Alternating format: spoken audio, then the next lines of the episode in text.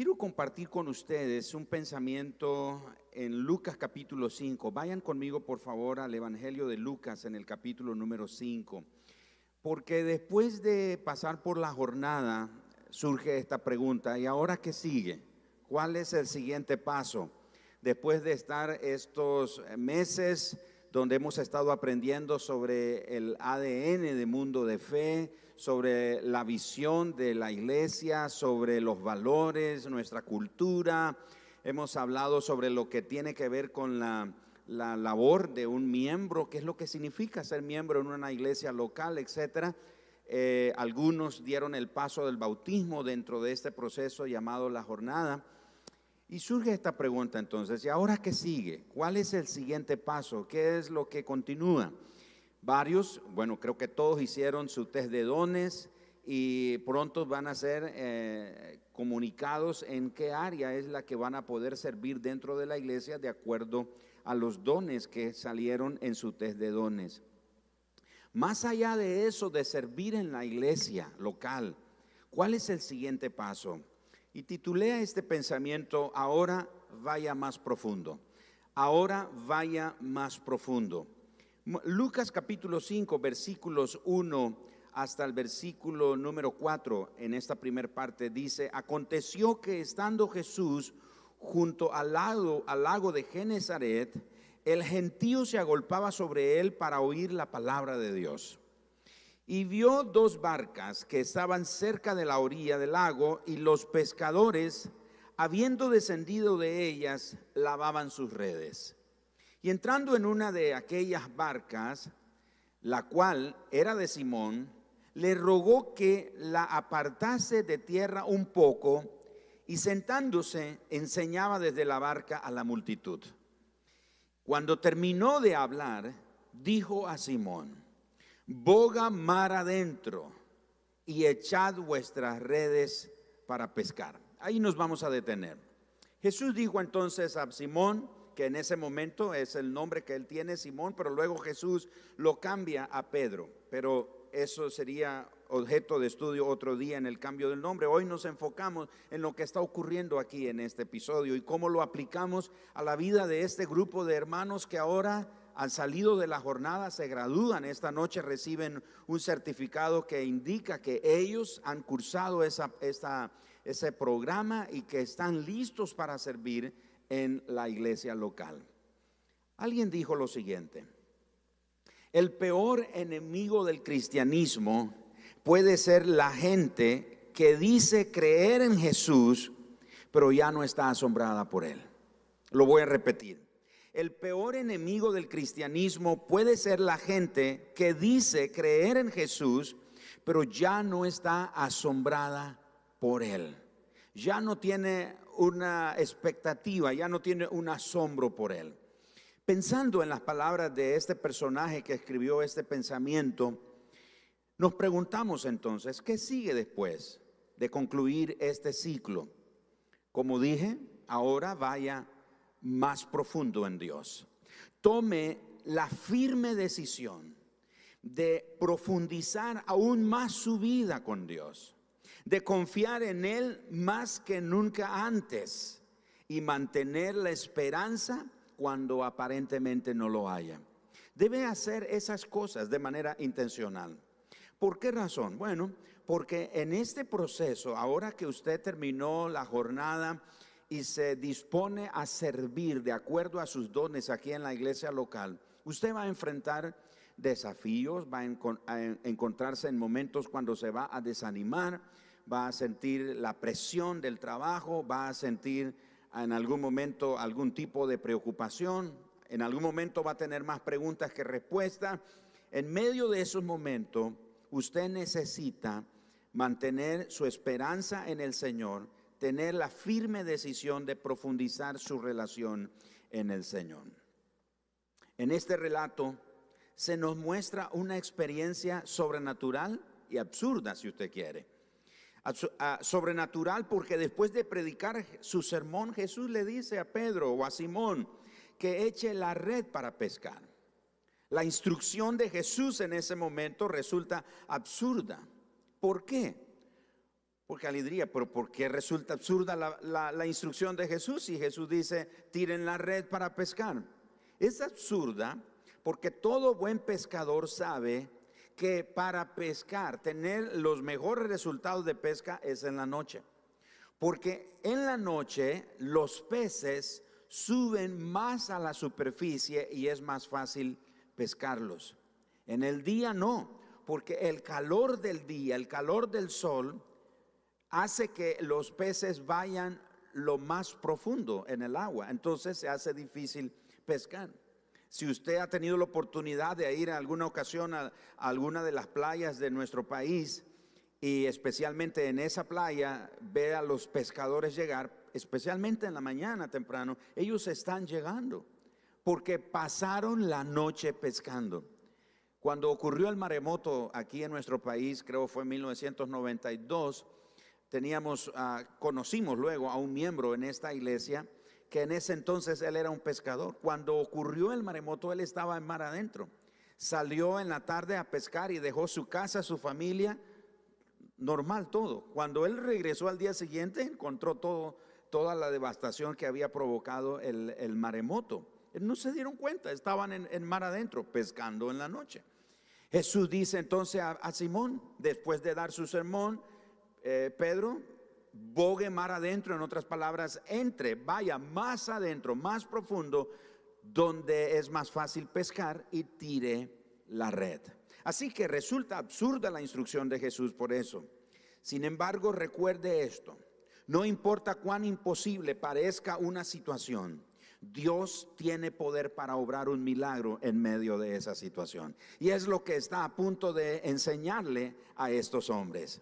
Así que la respuesta de, de Pedro, como vemos en el versículo 5, si continúa conmigo, respondiendo Simón le dijo, maestro, toda la noche hemos estado trabajando y nada hemos pescado, más en tu palabra echaré la red.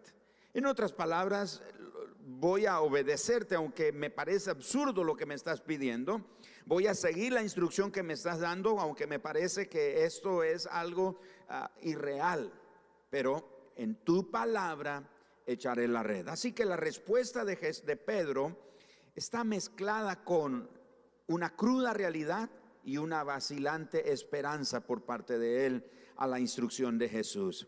Pero de pronto, de pronto, digamos todos, de pronto, la atención de Simón pasó de los peces a aquel que le había dado la orden de pescar.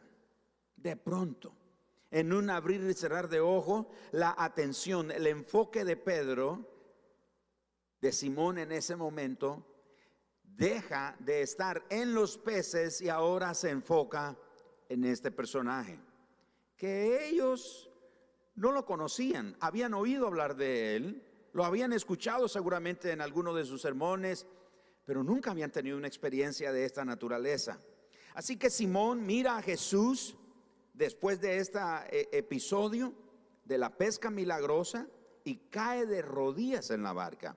Continúe conmigo, el verso 6, y habiendo hecho, encerraron gran cantidad de peces y su red se rompía. Es absurdo.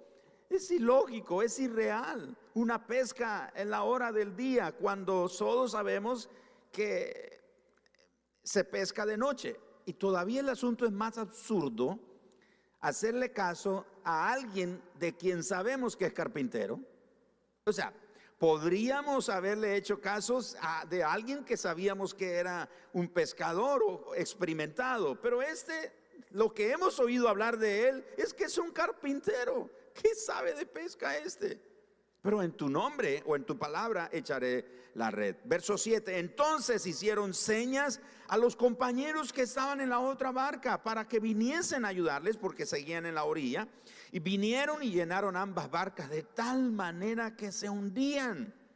Verso 8, viendo esto, Simón Pedro cayó de rodillas ante Jesús diciendo, apártate de mí, Señor, porque soy hombre pecador.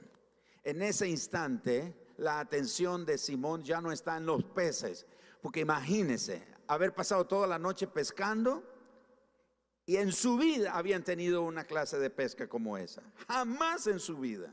Y ahora ante ellos está esa enorme cantidad de peces, mandan a llamar otras barcas que les ayuden y entre todas las barcas están tratando de contener la cantidad de peces.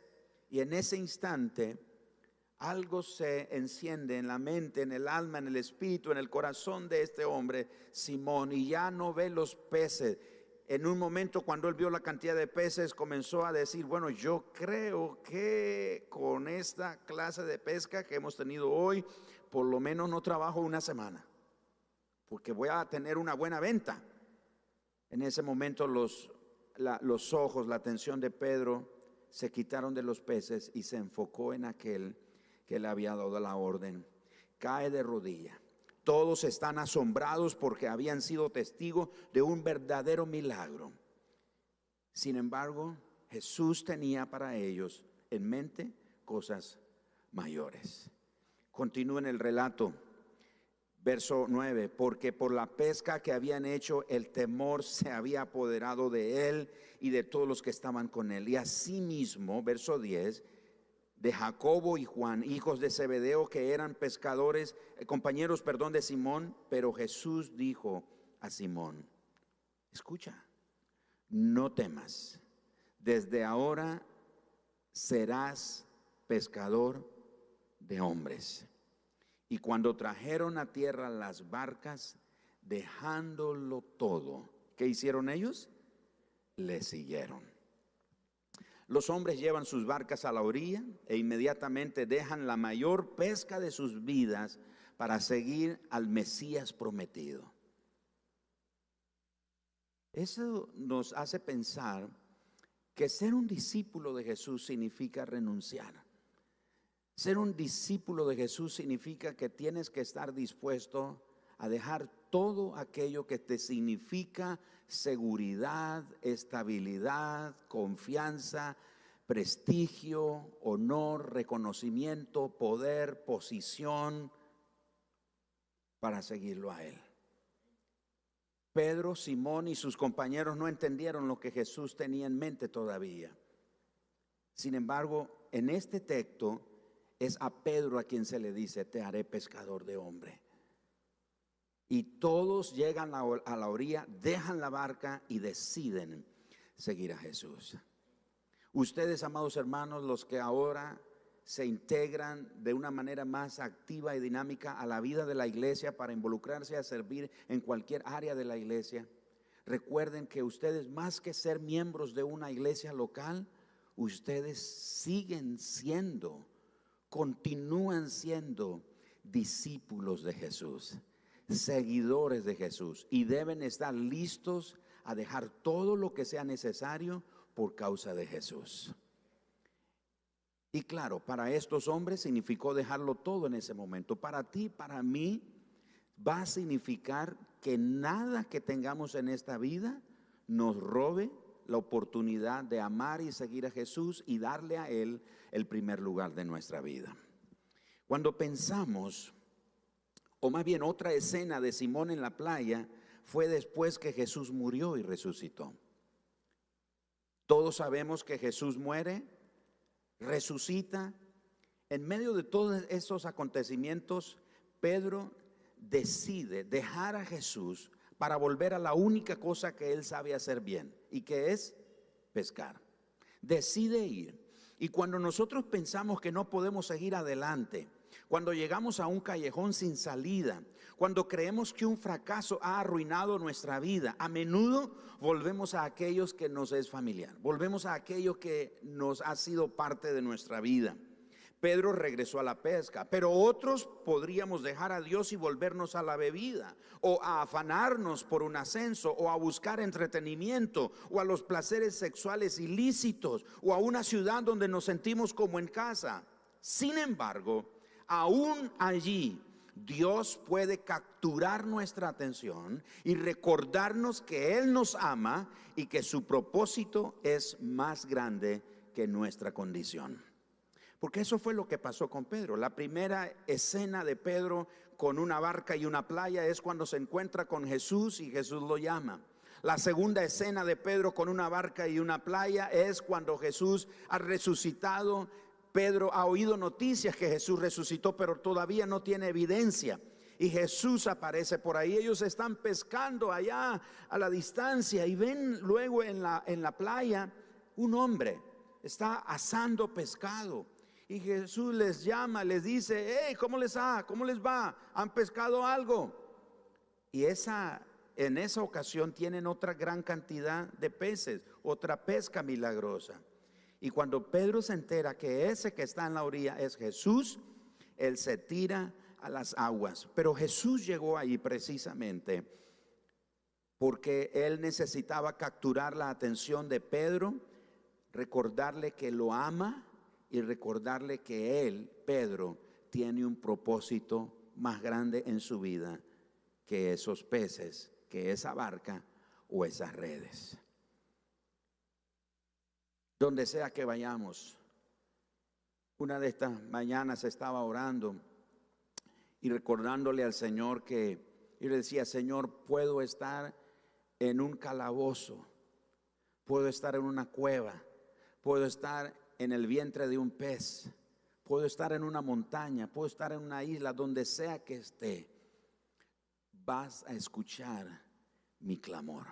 Vas a escuchar mi adoración. Donde sea que esté, donde sea que yo esté, donde sea que yo trate de huir, yo sé que me vas a encontrar.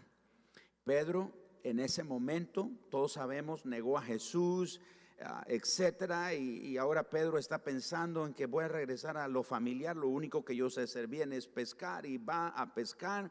Pero Jesús captura de nuevo su atención y le recuerda que lo ama. Habrá tiempos en su caminar con el Señor, hermanos.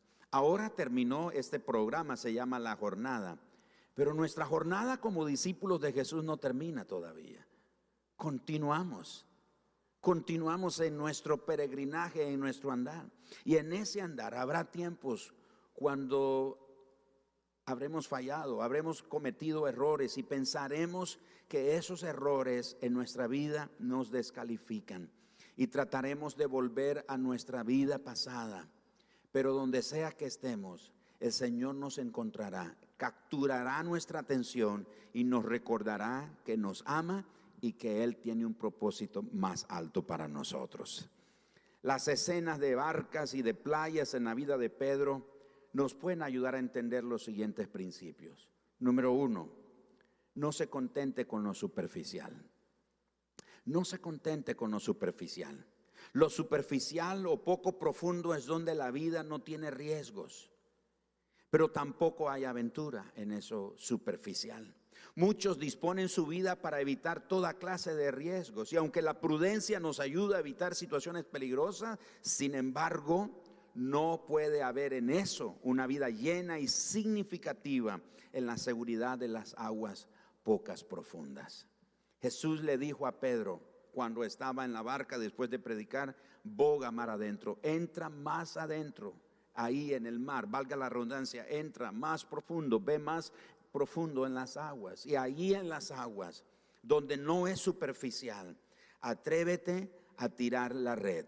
Así que usted que es un creyente, un miembro ahora que está pasando por esta etapa, terminando esta etapa, vaya más profundo en Dios, pero no se contente con lo superficial.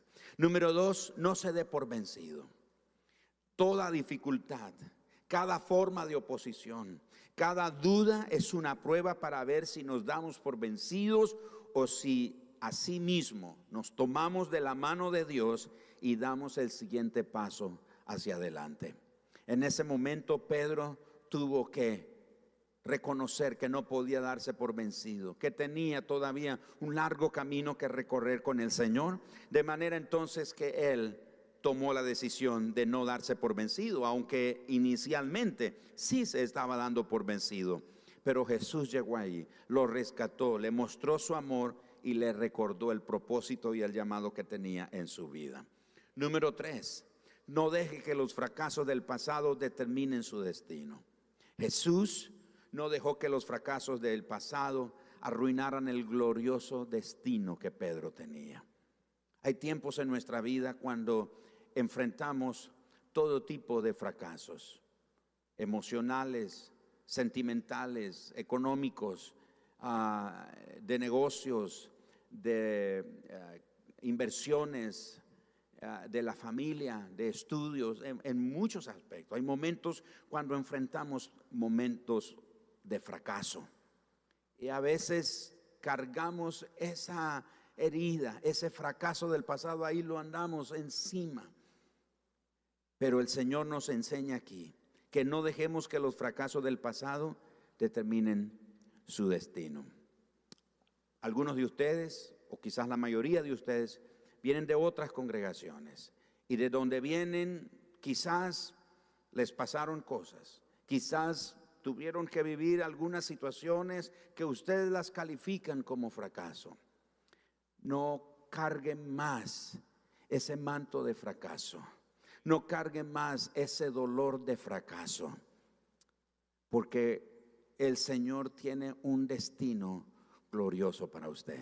Él tiene un propósito glorioso para usted. No deje que lo que le ocurrió en el pasado, y no estoy aquí hablando mal de su congregación, no es eso lo que tengo en mente. Cuando menciono esto, no estoy pensando en hablar mal de la iglesia en la que de donde vino y decidió establecerse con nosotros. No, ese no es mi propósito, sino decirle que lo que le haya sucedido, eso es parte del pasado. Vea hacia el futuro lo que Dios tiene preparado para usted. Número cuatro, acepte el perdón de Cristo. Esto es precioso porque uno tiene que ser valiente para reconocer el pecado. Es mucho más fácil negar que hemos hecho algo malo, culpar a otros o poner una mala cara por la vergüenza. No nos gusta cuando el Espíritu Santo nos hace, nos muestra nuestro pecado, pero Él alumbra nuestra oscuridad para nuestro bien. Me encanta lo que el otro día leí de el momento en que Pedro negó a Jesús. en la clase del instituto, el otro día estaba hablando con ellos, los alumnos, y les dije, yo sé que usted ha oído que Pedro, que el gallo cantó tres veces. La Biblia no dice que el gallo cantó tres veces, solo dijo que el gallo cantará y me negarás tres veces. Pero bien, ese es otro asunto. Pero en ese momento, cuando el gallo canta y Pedro niega a Jesús por tercera y última vez, ¿Saben lo que ocurrió ahí? Pedro está ahí, está viendo lo que le están haciendo a Jesús.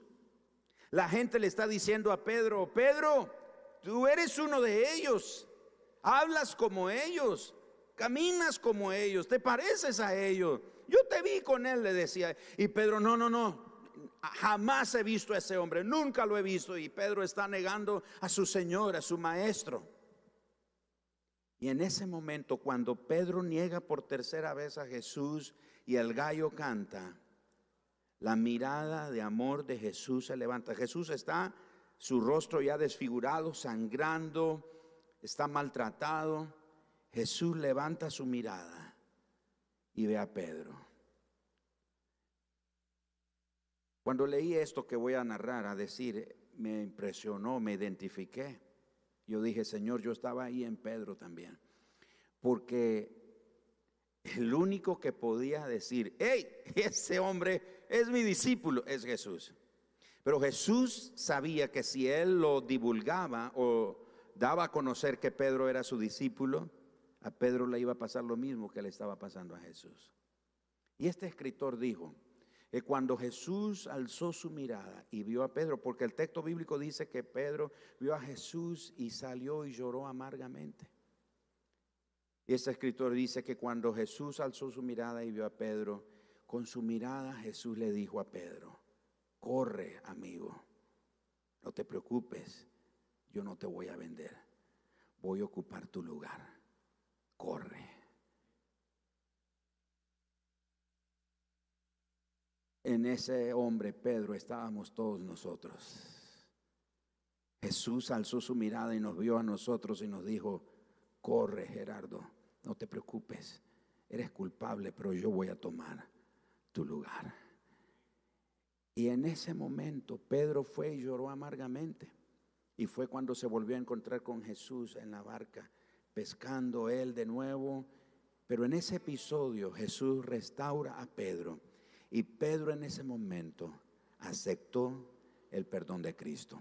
Muchos cristianos nos sabemos perdonados, pero nos cuesta aceptar el perdón que Cristo nos dio. Finalmente, responda al llamado de Cristo de ser pescador de hombres. Creyentes aquí esta noche, si dejamos nuestra barca amarrada en el muelle, en el muelle, perdón, no habrá pesca. Tampoco lo habrá si nos quedamos seguros en las aguas superficiales. La única manera que habrá peces es si vamos a las aguas profundas. En la Biblia hay muchas simbologías, hay muchos tipos o tipologías que nos enseñan de las multitudes. Por ejemplo, en la Biblia, en Apocalipsis, se habla de las muchas aguas o el mar, habla de las multitudes. Los peces hablan de las multitudes de las personas. ¿Se acuerda que Jesús, cuando Pedro cayó de rodillas ante Jesús y le dijo, apártate de mí, Señor, que soy hombre pecador? Yo no sé si Jesús se acercó a los oídos de Pedro y le dijo, no temas, porque tú hoy serás un pescador de hombres. Acepte el llamado de Cristo de ser pescador de hombres. La pesca milagrosa de almas no ocurre si no vamos al mar. Usted como un discípulo de Jesús acepta el desafío. Cuéntele a otros de lo que Cristo ha hecho en usted. Cuente a otros del perdón que ha recibido de Cristo. Porque allá afuera fuera de este nuestro ambiente de cuatro paredes, allá afuera hay gente que piensa que el pecado que ha cometido en su vida es lo más terrible y que Dios no lo puede perdonar. Pero el mundo necesita saber que no hay pecado, no existe pecado que Cristo no pueda perdonar. El mundo necesita saber que hay esperanza el mundo necesita saber que su esperanza se llama Jesús. El mundo necesita saber que Jesús pagó el precio de sus pecados. Pero eso solo se puede lograr si los discípulos de Jesús vamos más profundo en el Señor. Deseo que todos ustedes, los que están aquí hoy, sean de los que no se contenten con lo superficial, de los que no se dan por vencido. No dejen que los fracasos del pasado determine su destino. Acepte el perdón de Cristo y responda al llamado de ser un pescador de hombres. Cuéntele a otros lo que el Señor ha hecho por usted. Déjeme orar por ustedes, por favor, pónganse de pie los graduandos esta noche y déjanos orar por usted. Padre, ¿Qué sigue después de pasar este tiempo de aprendizaje, de formación y de conocimientos nuevos? ¿Qué sigue? Hay que ir más profundo, hay que ir más profundo en ti. Y ahora te pedimos por este grupo de creyentes, este grupo de discípulos tuyos que ahora están listos para ir más, más, más profundo en ti. Que ellos no se contenten con lo superficial, que no se queden en las aguas a la orilla, que vayan más profundo en ti. Que ellos acepten el perdón que tú les das, que no se den por vencido, que no dejen que los fracasos del pasado los detenga de alcanzar el propósito y el llamado que tienes para sus vidas. Y Señor, que respondan fielmente, obedientemente al llamado de ser pescadores de hombres para la gloria de tu nombre y para la extensión de tu reino.